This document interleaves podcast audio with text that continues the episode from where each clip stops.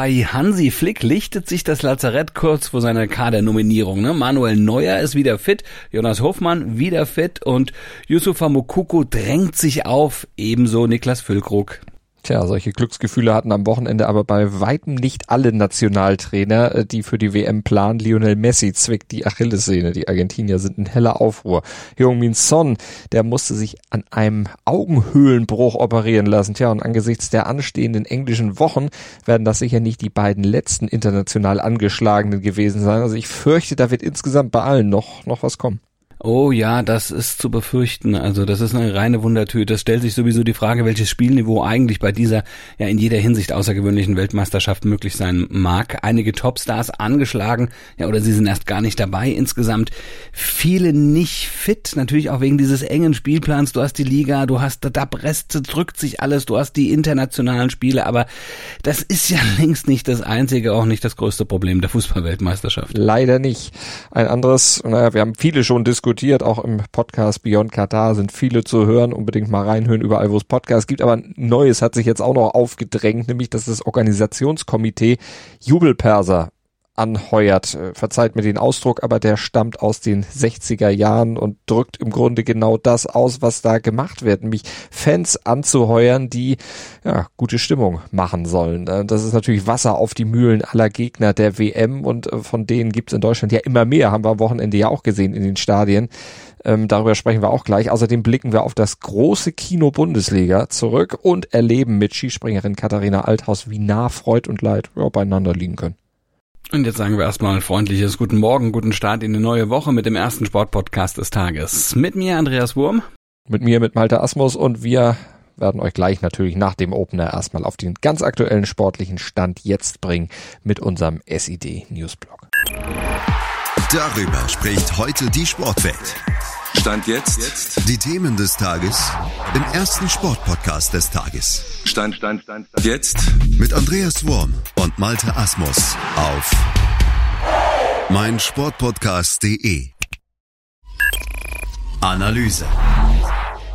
Sebastian Rode von Eintracht Frankfurt hat am Wochenende seine Mannschaft gelobt und hat nach dem Spiel der Eintracht seiner Truppe bescheinigt, das war ganz, ganz großes Kino. Naja, nehmen wir das doch mal wörtlich, ne? Und fragen uns, wenn der 13. Spieltag der Fußball-Bundesliga ein Kinoprogramm gewesen wäre, welche Filme hätten wir denn gesehen? Ja, dann geben wir den neuen Spielen noch einfach mal Filmtitel. Fangen wir mal an mit dem 3-0 von Dortmund gegen Bochum und der tollen Leistung von Jungstürmer Yusufa Mukoko. Da passt doch eigentlich M, ein Land sucht einen Stürmer. Ja, oder eine direkte Aufforderung an Hansi Flick, ne? Dial M vor Stürmer, auch wenn es nicht so ganz. Äh, und Borussia Mönchengladbach 3 zu 1 gegen äh, den VfB Stuttgart, da fällt mir nur ein Wort ein, Resurrection. Na klar, die Wiederauferstehung von Jonas Hofmann. Jetzt kommen wir mal zu den Frankfurtern, die ja im Grunde nur den Auslöser für unser kleines Spielchen hier gebracht haben. 2-1 gegen Augsburg gewonnen. Die Eintracht setzt ihren Lauf fort. Da würde ich mal sagen, der Adler ist noch nicht gelandet.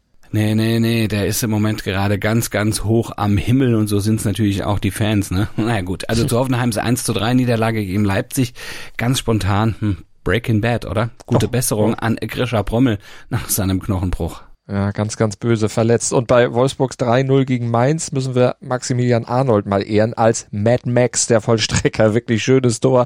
Und wer so spielt, der muss auch nicht fürchten, irgendwie zu Nottingham Forest geschickt zu werden. Ja, und da vielleicht noch leise auf eine Winterreise nach Katar hoffen. Apropos, Mind the Gap, äh, Titel zu welchem Spiel? Schalke gegen Werder, oder? Ach, war klar, ne? Also ein Plädoyer an Hansi Flick, auf keinen Fall Niklas Füllkrug zu übersehen. Definitiv nicht. Und bei Herthas 2 zu 3 gegen Bayern, da wird's jetzt erotisch. Manuel im Strafraum der Lust. Neuer hatte nämlich wieder so viel Lust, überhaupt mitmischen zu dürfen. Der war so erregt, dass er glatt seinen Reklamierarm beim Elfmeter gegen ihn vergessen hat zu heben.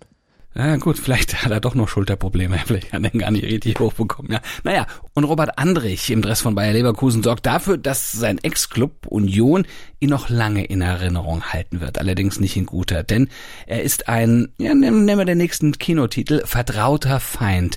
Er brachte Bayer mit dem 1 zu 0 auf die Siegesstraße, zum Kantersieg 5 zu 0. Leverkusen atmet jetzt erstmal so ein kleines bisschen auf und dieser Sieg kostet Union jetzt die Tabellenspitze. An der stehen die Bayern jetzt wieder und erster Verfolger sind die Freiburger und die sind Stand jetzt einfach unstoppable. Das 2 zu 0 gegen Köln war der dritte Bundesligasieg in Folge, eingefahren mit der brutalen Effektivität eines abgeklärten Top-Teams. Top-Thema.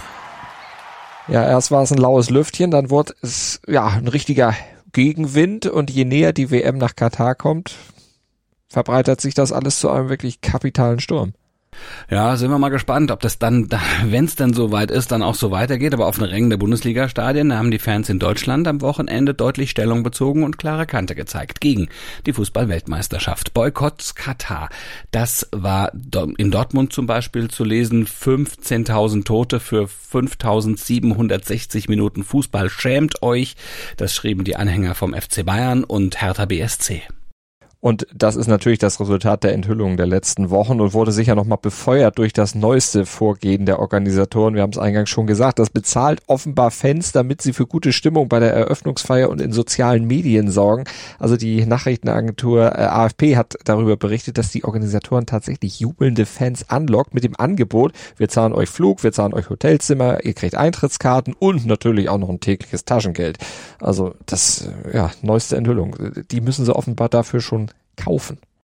Naja, ja, das ist, ist natürlich so, muss man natürlich auch sagen, blicken wir mal auf andere Fußball-Weltmeisterschaften zurück. Äh, das ist kein neues Thema, ne? Aber jetzt ist es natürlich ein sehr brisantes, weil damit Geld noch viel mehr gemacht wird. Also mit Flug, Hotelzimmer, Eintrittsgeldern. Aber ich erinnere mich an die Fußball-Weltmeisterschaft vor äh, zwölf Jahren in Südafrika. Da waren die Stadien leer da haben sie natürlich auch jeden da reingelassen. Hauptsache, sie haben so ein kleines bisschen Stimmung. Äh, das ist natürlich ein Thema, ähm, das, das stößt den Fans auf, na ganz klar, ja, weil die Stadien nicht von selbst voll werden und von selbst stimmungsvoll sind. Eine, eine französische Fangruppe, die direkt angeschrieben wurde, hat das jetzt ja auch enthüllt und äh, die hatten das Ansinnen dann sofort abgelehnt. Also übrigens auch wie viele andere.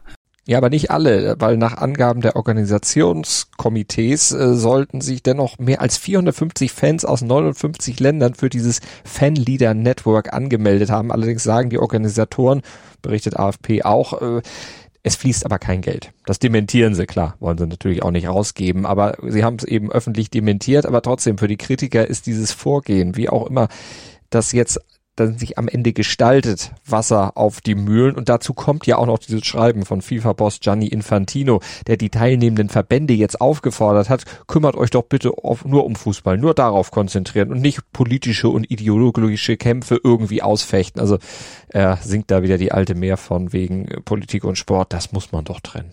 Ja, ich würde gerne mal wissen, was Ihnen das überhaupt angeht, wie andere Fußballverbände damit umgehen. Ja, also das ist, äh, muss nur wirklich jedem selbst überlassen sein. Aber dieses Ansinnen, da hat zum Beispiel der DFB, neun weitere europäische Nationen haben das scharf kritisiert. Ja, haben die FIFA unmissverständlich aufgefordert, endlich ihre eigenen Zusagen einzuhalten und umzusetzen.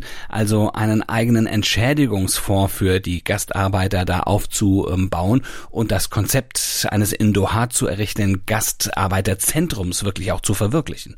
Kommt alles ein bisschen später, aber der Gegenwind für die FIFA wird trotzdem immer, immer rauer. Wenige Tage vor dem Start ist jetzt schon kein Sturm mehr. Ich würde sagen, wir steuern da wirklich auf einen Orkan zu. Also ein Orkan der Entrüstung. Bisschen spät, aber besser spät als nie. Analyse. Beim Skisprung-Weltcup in Whistler, da haben wir am Wochenende mal wieder sehen können, wie nah Freud und Leid auch wirklich zusammenliegen können. Ja, ein Beispiel zum Beispiel von äh, Katharina Althaus, ne? In, in, in, der Frauenkonkurrenz hatte beim Springen am Samstag einen rabenschwarzen Tag erwischt. Da war sie mit der Mattenschanze irgendwie überhaupt gar nicht zurechtgekommen und am Ende nur 21. geworden. Und das war ihr schlechtestes Weltcup-Ergebnis seit fast sieben Jahren. Also das war historisch schlecht für sie, kann man schon wirklich sagen. Aber sie hat dann zurückgeschlagen. Am zweiten Tag sich dann den zweiten Platz hinter der Siegerin Eva Pinkelnick und vor der Schwedin Frieda Westmann belegt. Naja, und hinterher war sie dann jetzt natürlich auch entsprechend glücklich. Das erzählte sie DSV Mediendirektor Ralf Eder im Interview und berichtet dabei auch von einiger Konfusion bei der Siegerehrung. Katharina, herzlichen Glückwunsch. Äh, toller Wettkampf, den du da absolviert hast. Bist du glücklich? Ja, auf jeden Fall. Gerade nach gestern ähm, war ich heute irgendwie doppelt nervös, ähm, war ein bisschen verunsichert, aber war dann schon ganz froh, dass der Probe oder die Quali so gelaufen ist. Und äh, ja, ich freue mich einfach mega, dass sie jetzt ähm, auf dem Podest stand. Ähm, ja, so es wegen mir gern weitergehen. wegen uns auch. Äh, na, klasse Leistung. Äh, es gab eine lustige Situation auf dem Sieger, bei der Siegerehrung. Erzähl mal kurz. Ja, ähm, die Frieda stand kurz auf der falschen Position. Ähm, wir waren uns dann gar nicht mehr sicher, ähm, aber wir haben dann nur kurz gewechselt und dann stand auch jeder auf seinem richtigen Platz. und dann hast du die 29 ähm, gezeigt. Oben, da war auch nochmal was mit der Startnummer. Ja, die Eva hat gestern schon die Startnummer gehabt und äh, hat die, wollte die schon ähm, am Fan schenken und hat schon drauf unterschrieben. Und die Startnummer habe ich heute auch gehabt. Ähm, sie hat auch gestern dann gemeint, ja, das bringt Klick und das hat auch, ähm, ja, ich bin jetzt mit unterschriebener Startnummer mit Smiley drauf von der Eva gesprungen. Ich glaube, das hat wirklich ein bisschen Glück gebracht. In diesem Sinne weiterhin viel Glück und vielen Dank. Danke. Am Ende stand sie am richtigen Platz. Althaus also zweite. Selina Freitag, die wurde 19. Agnes Reisch 20. Luisa Görlich 21. und Anna Ruprecht landete auf Platz 23. Und Bundestrainer Max Mechler, der ordnet das Gesamtergebnis vom Sonntag auch nochmal für uns ein. Insgesamt waren wir deutlich besser unterwegs wie gestern. Katha hat wirklich wieder gute Sprünge gemacht, so wie sie es kann, im Training schon gezeigt hat. Und Gratulation zum zweiten Platz, wirklich gut. Auch Selina und Agnes äh, verbessert, Pauline auch, ähm, Anna und Luisa auch noch ein Stückchen weiter rankommen. Platzierungen waren noch nicht ganz so, aber sind jetzt wieder auf einem besseren Weg und haben den ersten Tag von gestern vergessen gemacht. Für die Frauen geht es nach der Pause wegen der Fußballweltmeisterschaft in Katar dann am 3. Dezember in Lillehammer mit dem Weltcup weiter und dann feiert auch der Schnee seinen Saisonstart. Das bringt der Sporttag. Stand jetzt. Ab 12 Uhr erfahren wir, gegen wen die verbliebenen vier deutschen Teams im Achtelfinale der Champions League ran müssen. Ah, könnten ganz schön schwierige Lose werden. Ne? Zum Beispiel für die Bayern, vielleicht Liverpool oder PSG, Leipzig vielleicht gegen Manchester City und Dortmund oder Frankfurt vielleicht gegen Real. Ja, hätte doch was. Und ab 13 Uhr, da erfahren dann auch die Königsklassen Absteiger Bayer Leverkusen und Union Berlin ihre Gegner im Playoff der Europa League und der SC Freiburg, der hat als Gruppensieger ja nochmal äh, ein bisschen frei. Der ist mich schon vorzeitig fürs Achtelfinale qualifiziert. Na, und die deutschen Handballerinnen sind nach dem wirklich hart erkämpften Auftaktsieg gegen Polen auch wieder gefordert. Im Hexenkessel von Podgorica geht es um 18 Uhr gegen Co-Gastgeber Montenegro. Und mit einem Sieg wäre das Ticket für die Hauptrunde auch schon vor dem dritten Gruppenspiel gelöst. Also Daumen drücken. Ja, und ihr könnt jetzt ja auch schon ein Ticket für morgen früh lösen, ne, für den ersten Sportpodcast des Tages. Wir würden uns freuen. Ja klar, einfach abonnieren im Podcatcher eurer Wahl und dann ab 7.07 Uhr reinhören an. Bewerten, das fänden wir natürlich auch gut, wenn ihr reingehört habt. Und dann würde ich sagen, hören wir uns. Gruß und Kuss von Andreas Wurm und Malte Asmus. Schatz, ich bin neu verliebt. Was? Da drüben. Das ist er. Aber das ist ein Auto. Ja, eben. Mit ihm habe ich alles richtig gemacht. Wunschauto einfach kaufen, verkaufen oder leasen. Bei Autoscout24. Alles richtig gemacht. Wie baut man eine harmonische Beziehung zu seinem Hund auf? Puh, gar nicht so leicht. Und deshalb frage ich nach, wie es anderen Hundeeltern gelingt, beziehungsweise wie die daran arbeiten.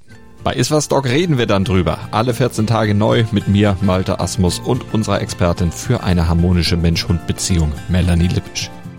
Iswas Dog mit Malte Asmus. Überall, wo es Podcasts gibt.